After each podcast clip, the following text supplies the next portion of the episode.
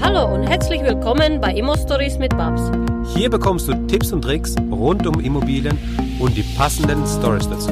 Schön, dass du dabei bist. Hallo Enis, Hallo Max. wie geht es dir? Ja, mir geht's gut bisher und dir? Sehr schön, sehr schön, danke. Ähm, ja, mir geht's gut. Wir, die Leute fragen sich, hä, wo ist Babs? Babs ist heute nicht dabei. Ähm, wir machen heute ein Interview oder ich habe heute ein Interview mit dem Enes und Enes ist 24. Enes hat ein Immobilienportfolio aufgebaut. Er wird uns verraten, wie und wie viel. Ähm, und das ist noch nicht genug. Er ist nämlich äh, studierter Mathematiker. Ja. Er ähm, ist CTO bei einem Startup. Er ist im Bauträgergeschäft tätig. Und ich frage mich so ein bisschen, ähm, gibt es eine Sache, die du nicht machst? Das ist tatsächlich ein, ein großes Problem bei mir, weil ich habe schon... Warte, ich, warte, ich habe noch vergessen, YouTube und Instagram bist auch noch aktiv, ja? Okay. Genau, also auf jeden Fall reinschauen, ist cool dort. Ähm, es, es ist tatsächlich bei mir, ich habe schon so viel in meinem Leben gemacht, weil ich, ich bin so ein Typ, wenn ich Bock habe, dann mache ich einfach. Hm. Bock, einen Roman zu schreiben, wie macht man das?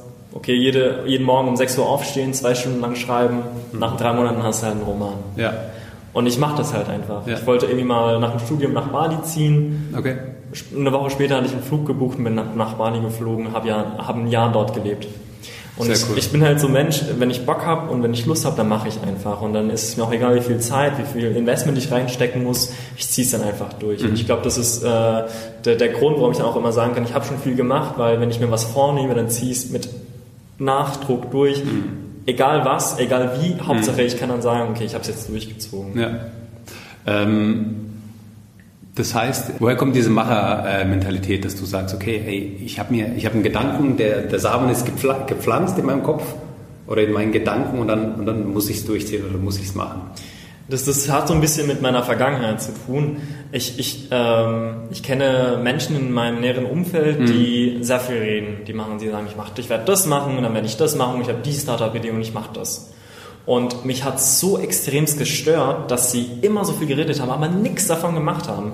Ich, ich habe mir dann geschworen, dass egal was ich sage, was ich machen werde, dass ich das mit egal was, ich, ich will es dann durchziehen. Ja.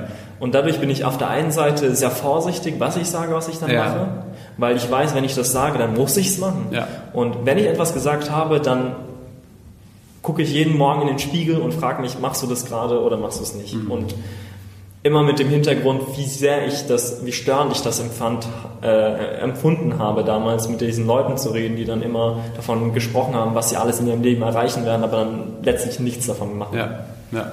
Genau, das ist oft das Problem. Ähm, ja, die Leute, die einfach nur ähm, großes, großes Mundwerk haben, aber dann nichts dahinter haben. Es gibt auch Leute, die haben großes Mundwerk und haben aber was dahinter. Aber ähm, Gell, liebe Babs, aber, aber ähm, ähm, genau, das ist ja auch mal das Thema. Ähm, Enes, lass uns mal vielleicht ein bisschen zurückgehen. Äh, Du bist, bist du in Deutschland geboren? Nein, ich bin in Bagdad geboren. Du bist in Bagdad geboren. Äh, du bist in Bagdad geboren, wann? Äh, 4.12.94. 94. Ja. Genau. Also Nächste Woche Geburtstag. Stimmt, 4.12. Ja. Das Dann ist werde ich ja, 25 schon. Mensch, du alter Sack, ey. Ja, da dann- musst du dir Gedanken machen. Ja, ja, das ist, kann ich nicht mehr damit rühmen, wie alt Okay. ich bin. Ähm, 94 in Bagdad geboren. Ähm, was war los 94 in Bagdad?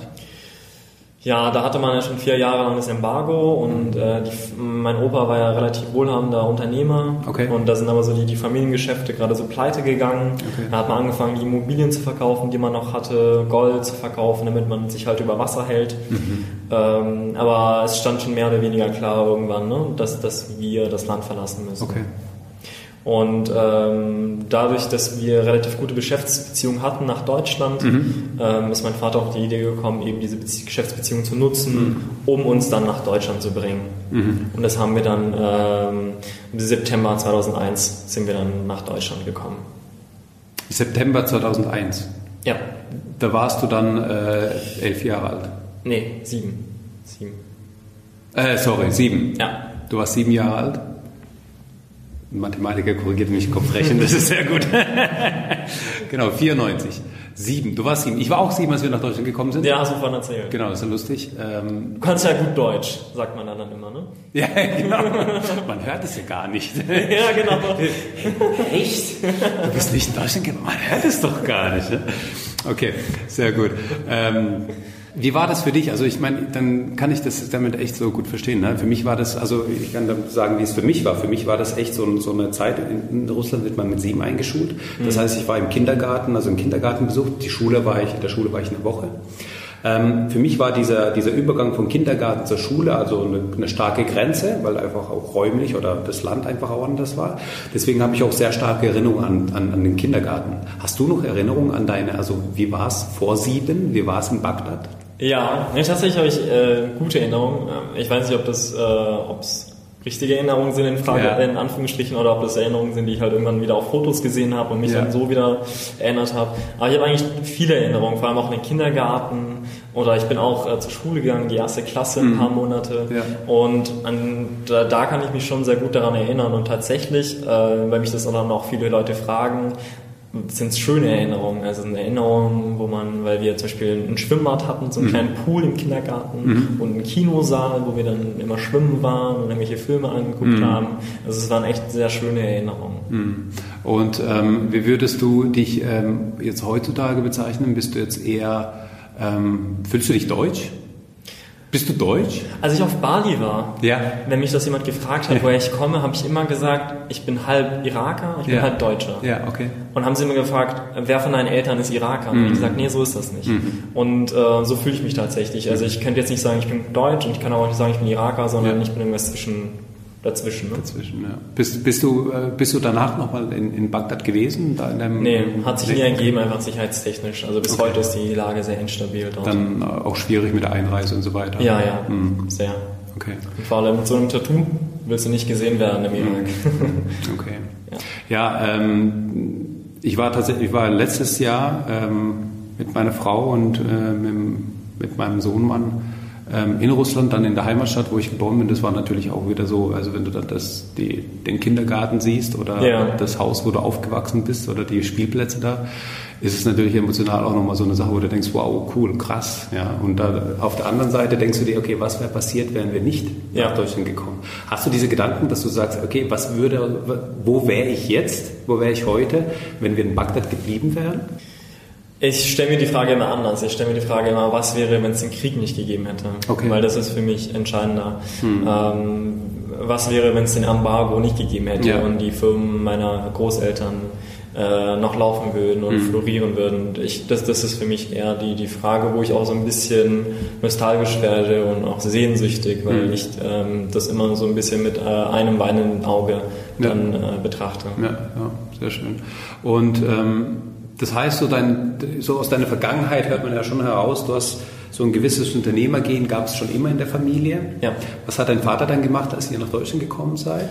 Ja, wir hatten ja dann damals das, das Haus verkauft ähm, im Irak, was quasi mein Großvater Ja. fast eigenhändig quasi Stein auf Ja. Stein äh, gelegt hat und mit dem Geld sind wir quasi wirklich äh, in einem riesigen Sack nach Deutschland gekommen. Krass, ja. Und ähm, dann haben wir natürlich im Asylheim gewohnt. Äh, das war so ein Zimmer 4 auf 4 mit zwei Bunkerbetten. Mhm. Ähm, und mein Vater hat dann äh, relativ schnell äh, versucht, sich selbstständig zu machen und hat dann ein Internetcafé eröffnet, so wie das äh, 90 Prozent der Araber machen. Ne?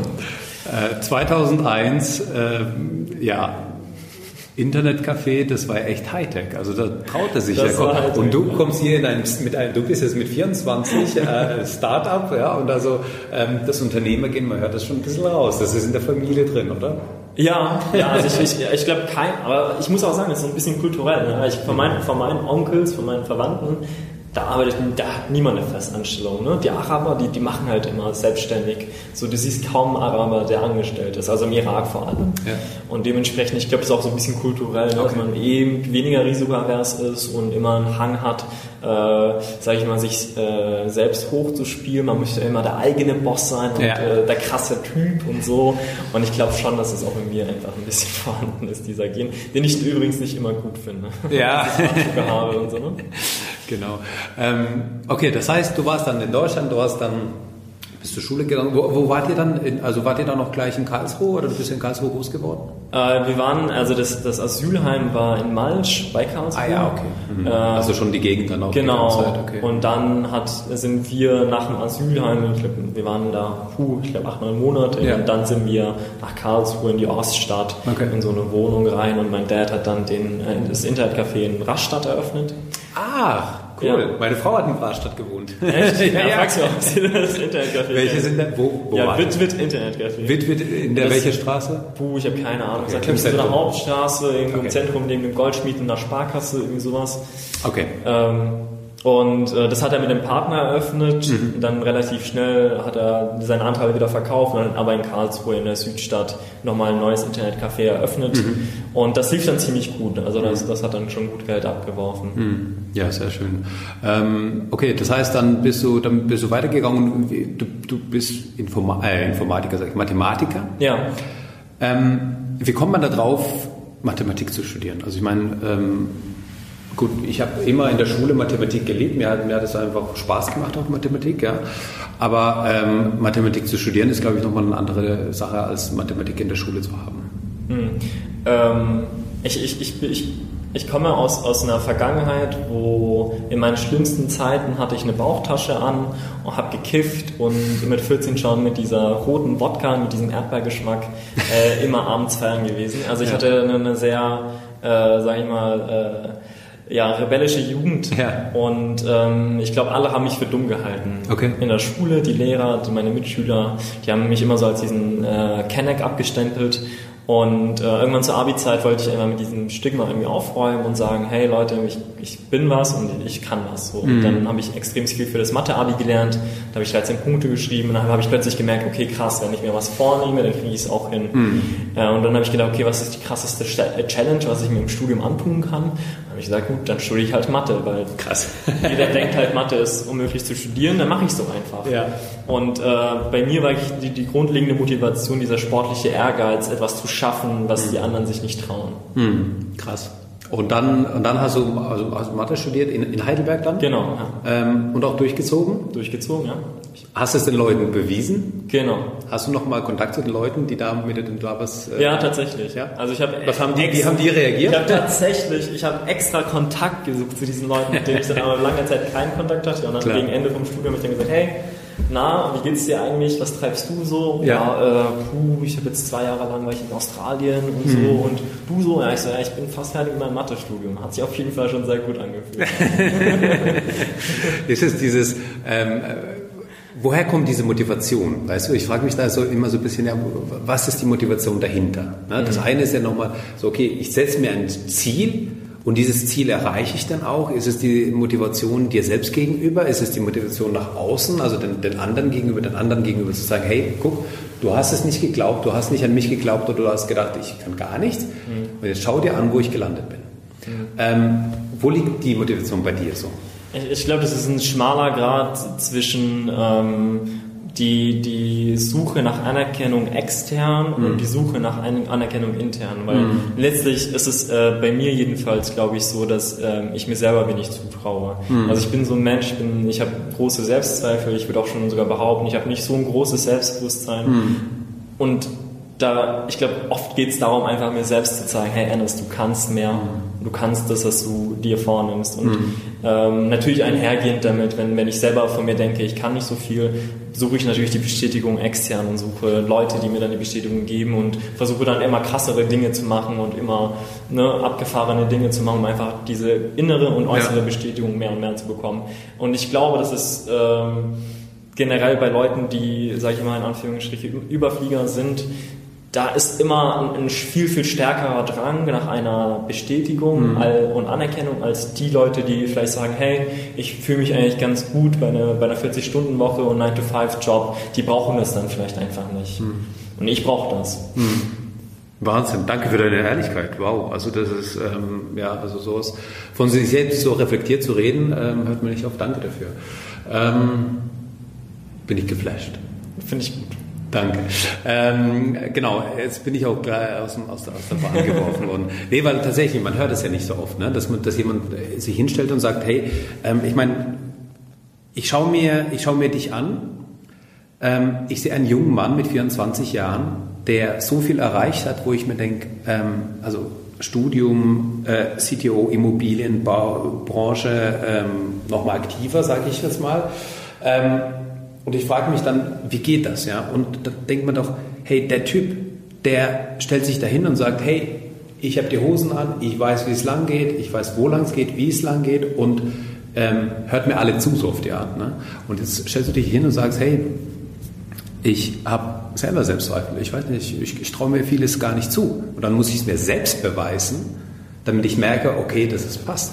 Und damit wächst du ja natürlich auch. Ne? Also, natürlich. Ähm, das ist ja dann so dieses, ähm, das eine kommt zum anderen. Ne? Ja, und ich, ich das, das, das ist auch das, das Krasse, wenn ich sehe, wo ich vor fünf, sechs Jahren bin, hm. auch ähm, einfach mein, mein eigenes Selbstempfinden, das, das war vor sechs Jahren deutlich, deutlich wie soll ich sagen, nicht verzerrter, aber auf jeden Fall weniger bewusst.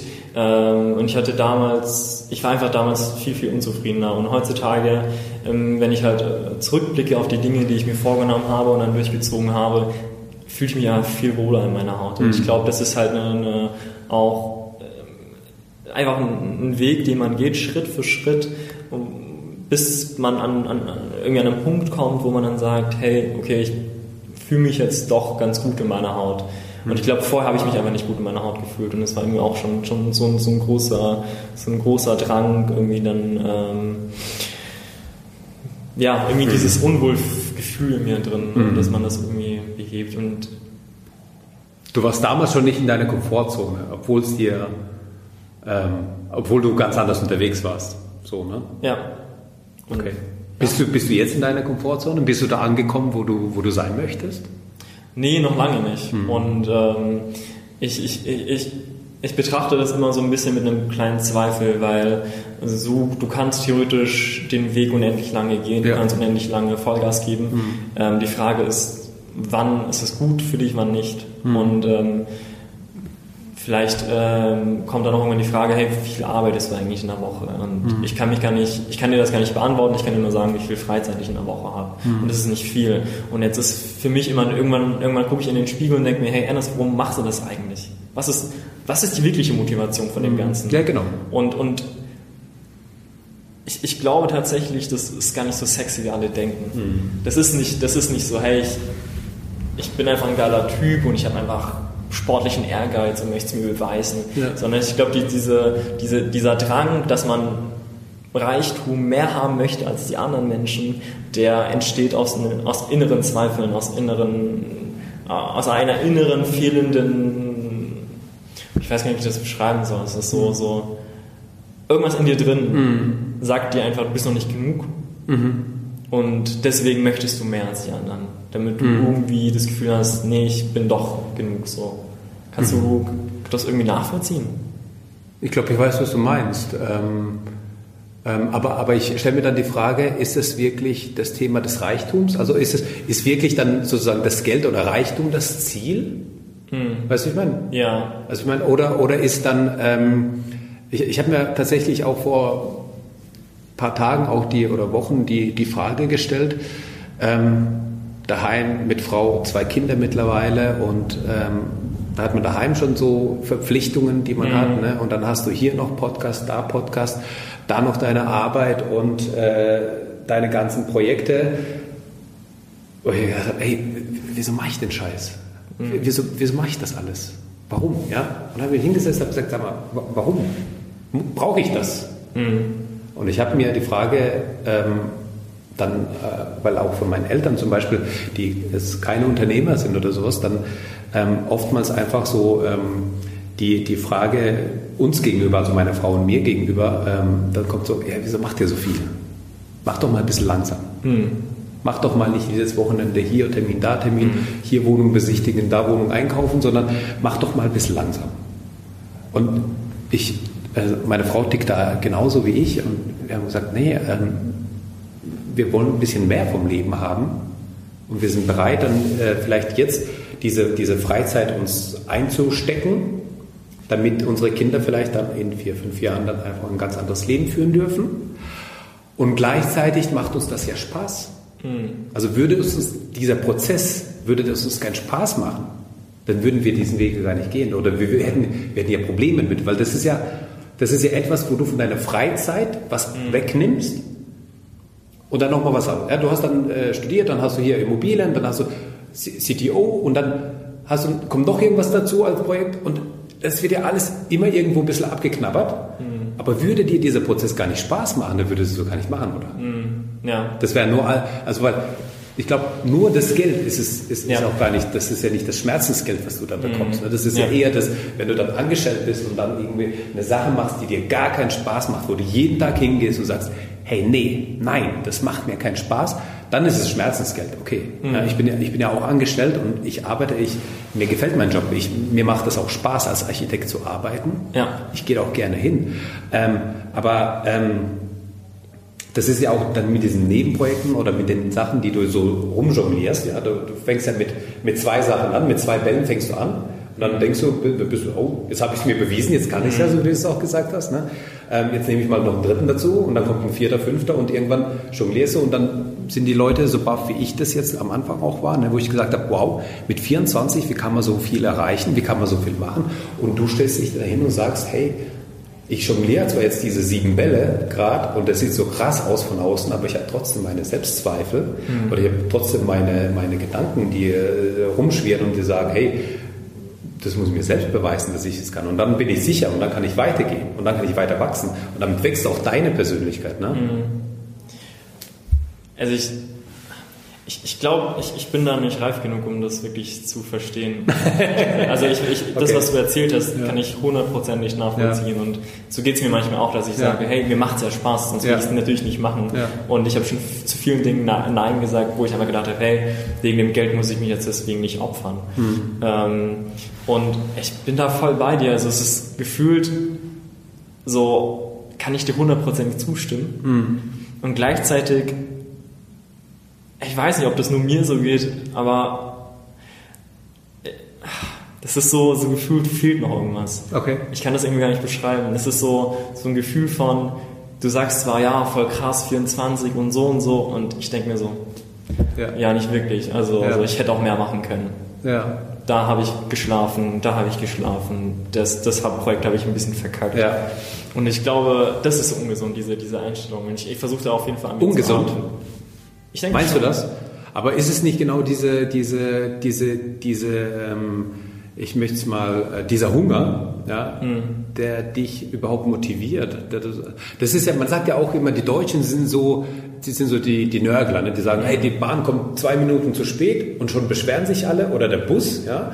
Ähm, in anderen Ländern wird das ganz anders gehandhabt. Dabei ähm, ist es ja nicht so, dass ähm, durch, diese, durch diese, diesen, diesen Perfektionismus, den man an sich hat oder auch an die Bahn etc., ja, ähm, entwickelt man sich auch weiter oder wird die Bahn auch immer besser oder ja, wir sind halt mittlerweile in Deutschland eigentlich einfach in dem Luxus, dass wir einfach davon ausgehen, okay, wenn da steht 15 Uhr kommt die Bahn, dann muss sie auch 15 Uhr kommen, wenn die 15 Uhr 2 kommt, dann ist, hat es Verspätung, dann müssen wir das melden. Mhm. Ähm, weil unser Ansporn oder unser Anspruch der Bahn gegenüber schon so hoch ist. Das heißt, wenn du deinen eigenen Anspruch schon so hoch setzt ja, und dann unzufrieden bist, dann hast du immer dieses unerreichbare Ziel, wo du immer so hinterhergehst, mhm. wo, womit du aber auch immer mit, mit jeder Stufe einfach wächst. Ja, und ich glaube, das ist so ein bisschen das Ding bei dir, wo du einfach sagst, okay, ähm, der Anspruch mir gegenüber ist einfach so ein bisschen auf einem anderen Level und deswegen ähm, versuche ich den immer zu erreichen, aber dann kannst du dich erreichen. Richtig. Musst du aber auch gar nicht. Mhm. Musst du auch gar nicht. Deswegen sieht es von außen aus, wie krass. Und deswegen sagst du für dich, ja, was ist denn dabei? Mhm. Ja. Ich, ich, könnte, ich hätte ja noch, ich hätte ja noch zehn Projekte mehr machen können. Mhm. Weil ich habe dann noch mal, da war ich zwei Stunden auf YouTube unterwegs. In der Zeit hätte ich noch ja. mal was anderes machen können. Ja? Mhm. Das ist ja dann persönliches Empfinden dann in dieser Zeit. Aber das ist ja dann so dieser, dieser persönliche Anspruch dir gegenüber so. Ne? Ja, ja, das ist nur die Frage, bis wann ist es okay und wann wird es Genau, wann ist es, ja, ja, genau, ja, ja. ja spannend. Ja, okay. darüber habe ich es echt oft gehabt. Also es ja. ist auch mit, mit Freunden, die halt auch sehr, sehr viel arbeiten. Irgendwie so die Frage, wird's irgendwie, macht uns das denn glücklich? Oder weil irgendwie ist ja so das, das größte Ziel im Leben glücklich werden. Ja. Und manchmal denke ich, okay, also so werde ich glaube ich nicht so ganz glücklich, weil keine Ahnung, aber bei mir erfüllt es auf jeden Fall einen Sinn. Also wenn ich so viel mache und tue und dann kann ich hier und da Projekte helfen, wo, die mir persönlich am Herzen liegen. Ähm, und, und dann habe ich das Gefühl, mein Leben hat einen Sinn. Ich bin vielleicht nicht hundertprozentig glücklich, weil ich dann so viel arbeite und sehr viele Sachen vernachlässigen muss, aber mein Leben hat einen Sinn. Und ich glaube, das ist auch ein großer, großer Motivator für mich. Er fällt mir gerade so tatsächlich im Gespräch immer so mal auf, ja. dass das halt wirklich so, so, so ein Motivator ist, dass ich dann Projekte angehen ja. kann, soziale Projekte vor allem, ja. wo ich dann die, diesen Hunger in mir, der, der zum Beispiel nach Gerechtigkeit ruft mhm. äh, bezüglich dem Irakkrieg, mhm. den kann ich so ein bisschen stillen. Mhm. Aber das ist, das ist, glaube ich, schön. Und jetzt kommen wir vielleicht mal wieder zu deinem Leben zurück. Oh, ja. ähm, äh, was du gesagt hast, okay, Glücklichkeit oder Sinn. Und ich glaube tatsächlich, wir, wir, wir, sind zwar auf der Suche nach der Glück, also um, um glücklich zu sein und äh, stecken uns das als Ziel und sagen uns, okay, Reichtum oder Geld macht nicht glücklich, ja. Wobei ich glaube, dass Geld uns vieles einfach erleichtert. Und wenn du aber etwas machst, was dir eben das, was du gesagt hast, was sinnhaftig ist oder was dir ähm, äh, was einen gewissen Zweck oder Sinn erfüllt oder nach deiner Definition ist es ja immer persönlich, dann wirst du damit auch Geld verdienen, was dir dann wiederum erleichtert, ein, ein, Leben zu führen, welches du dir auch vielleicht wünschst oder einfach Sachen nicht mehr machen musst, die du hättest machen müssen, wo du wieder Zeit hast, um das in deine Sinnfrage zu investieren. Ja, es ist so ein Kreislauf auf einmal aufgebaut, ja. der auf einmal ähm, interessant wird. Und du warst ein Jahr lang auf Bali, jetzt Bali ist ja, ja, da sagen alle, hey, ich war auf Bali, da war ich glücklich. Mhm. Du warst ein Jahr dort. Warst du da glücklich? Die ersten vier, fünf Monate. Ja. Es war halt alles spannend und aufregend. Und dann kam tatsächlich eben diese Sinnlosigkeit. Ja. Und ich glaube, das ist auch dann der Hauptgrund, warum, also ich bin auf Bali ganz am Ende wirklich in eigentlich fast tiefe, tiefe Depressionen reingefallen, weil ich Krass. das Gefühl hatte, Alter, du hast ja alles. Du ja. kannst surfen gehen, du trinkst ja. danach einen Kokonat. Ja du chillst am Strand und ich habe ja trotzdem für eine deutsche Softwarefirma als Entwickler gearbeitet. Das heißt, das heißt du hast remote gearbeitet? Ich habe remote gearbeitet. Du konntest dir deine Gehalt. Zeit ähm, einteilen, du hast deutsches Gehalt bezogen. Genau. Auf Bali hast du natürlich andere ähm, Lebensunterhaltungskosten. Right. Also rein okay. theoretisch ja. war ich quasi am Höchstpunkt. Du warst hätte. im Paradies eigentlich. Genau. So kann man sich vorstellen. Ne? Aber du warst trotzdem nicht glücklich. Und das war so, so ein Schockmoment. Ich glaube, okay. das war so richtig so, wow, warum bin ich jetzt nicht glücklich? Ich habe gar keinen Grund, jetzt unglücklich zu sein. Ja. Und ich, dann, dann kam diese Sinnfrage in, in mein Leben. Schön, dass wir darüber reden. Also ich, ich weiß, Liebe Zuhörer, es tut mir leid, wenn das jetzt gar nichts mit Immobilien zu tun hat. Aber ich glaube, das ist doch tatsächlich die Frage, die wir uns alle stellen, weil ich glaube, die, auch, auch die Immobilien sind doch der Weg ähm, zur Sinnfrage oder einfach mal, um, um so ein bisschen zu reflektieren, wofür mache ich das? Ja? Was ja. ist dein Warum? Und das ist auch etwas, was wir auch im Spinnerclub immer wieder sagen, hey, du musst dein Warum klären. Mhm. Weil wenn dein Warum einfach nicht stark genug ist, dann bist du auch nicht bereit, die Zeit zu investieren. Und wenn dir dieser Prozess keinen Spaß macht, dann wirst du auch nicht die Zeit investieren. Und wenn aber diese zwei Sachen zusammenkommen, das heißt, du hast keinen Spaß an der Arbeit und du hast keinen Sinn da drin, also denn du siehst, dann wird es nie erfolgreich sein können. Und, ich, ich, ich glaube, ja, wir sind vom Thema Immobilien weggekommen, ja. aber ich glaube, das Wichtigste, was wir vielleicht heute irgendwie zusammenfassen können für die als Lektion ist, wie schafft man es, wenn man eine Idee hat, zum Macher zu werden ja. und die Ideen einfach durchzuziehen. Sei es das die Idee, dass man sich für Immobilien interessiert und einfach eine Wohnung kaufen möchte. Wie schafft man es, diese Motivation so zu stärken, dass man jetzt einfach morgen rausgeht, sich eine Wohnung auf Immobilien Scout ja. raussucht, wenn es passt, einfach zum Notar geht und sie kauft. Und ähm, da habe ich eine habe ich ein schönes äh, oder eine schöne Metapher oder Analogie. Da, da ist ein Mann mit, mit, mit einem anderen jungen Mann, der unbedingt NBA Basketballspieler werden wollte. Mit ihm, äh, hat, er hat sich mit ihm um 6 Uhr morgens am Strand getroffen und dann hat er zu ihm gesagt, komm, wir laufen zusammen in, ins Meer rein. Ne? Mhm. Und äh, dann waren sie so ungefähr das Wasser so auf Schulterhöhe mhm. und dann hat der, der Typ hat den jungen Mann einfach mit dem Kopf ins Wasser reingetunkt. Und dann hat der Mann, äh, der junge Mann halt ne, alles, äh, ja. er wollte unbedingt nach Luft ja. äh, schnappen. Und dann nach 20 Sekunden hat er ihm den Kopf hochgehoben und dann hat der Mann zum jungen, äh, der, der alte Mann zum jungen Mann gesagt, was ist das, an was du gedacht hast, als du unter Wasser warst? Mhm. Hat er hat, dann hat er gefragt, hast du an Partys gedacht? Hast mhm. du an den nächsten Fick gedacht? Hast du ja. an, an deinen besten Freund gedacht? Ja. Hat er gesagt, nee, das Einzige, an was ich gedacht habe, ist Luft zu bekommen. Mhm. Und dann hat der Coach zu ihm gesagt, wenn du NBA-Basketballspieler werden möchtest, dann willst, dann musst du es mehr wollen als Atmen in diesem Moment. Mhm. Dann wirst du erst NBA-Basketballspieler. Mhm. Und ich glaube, man muss versuchen, seine Motivation wirklich an so krasse Grenzen zu stoßen, mhm. dass man wirklich sich so krass fokussiert auf so ein Ziel, dass man jeden Schmerz in Kauf nehmen würde, um dieses Ziel zu erreichen. Mhm. Und ich glaube, so ist es jedenfalls bei mir, dass es halt für mich einfach schmerzhafter ist, das Ziel nicht zu erreichen, als die Arbeit zu machen, die auch vielleicht mit Schmerz verbunden ist und dann aber dahin zu kommen. Sehr schön. Das ist mal ein Schlusswort für den ersten Teil. Ennis, wir machen an dieser Stelle eine kurze Pause. Und ähm, äh, ich glaube, also wir, wir haben eigentlich so im Vorgespräch haben wir gesagt, ja, wir sprechen auch so ein bisschen über Immobilien, wie du da hingekommen bist. Aber ich fand das jetzt diese Entwicklung, die fand ich echt perfekt, weil das hat echt auch das gezeigt, woraus es ankommt. Und dein Schlusswort möchte ich auch so stehen lassen. Vielen Dank für dieses Bild, vielen Dank für deine Offenheit, für deine Ehrlichkeit. Ich weiß es echt zu schätzen. Und ähm, im, im, im zweiten Teil von unserem Interview hören die Leute dann wirklich auch ein bisschen mehr über Immobilien. Versprochen? Ja, dann auf jeden Fall vielen Dank für die Einladung, Max. Und äh, bis zum zweiten Teil. Danke, dass du uns zugehört hast. Wenn du eine Frage hast, dann schreib diese gerne mit einer Bewertung bei iTunes. Diese werden wir dann auch vorlesen. Wir danken dir und hören uns dann beim nächsten Mal.